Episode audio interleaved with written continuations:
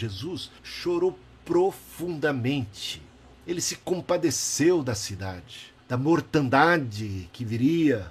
Nós não temos um Deus iceberg insensível. Nós temos um Deus que se importa, que se compadece, que é movido por compaixão.